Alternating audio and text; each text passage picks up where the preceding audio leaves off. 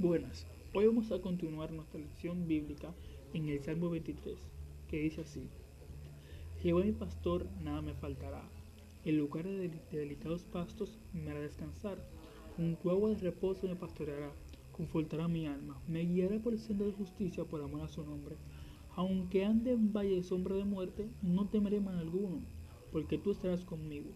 Tu ver tu calle me fundirán aliento Aderezas mesas delante de mí, presencia de mis angustiadores. Unge mi cabeza con aceite, mi copa está rebosando. Ciertamente, bien y misericordia me seguirán todos los días de mi vida, y en la casa de Jehová moraré por largos días.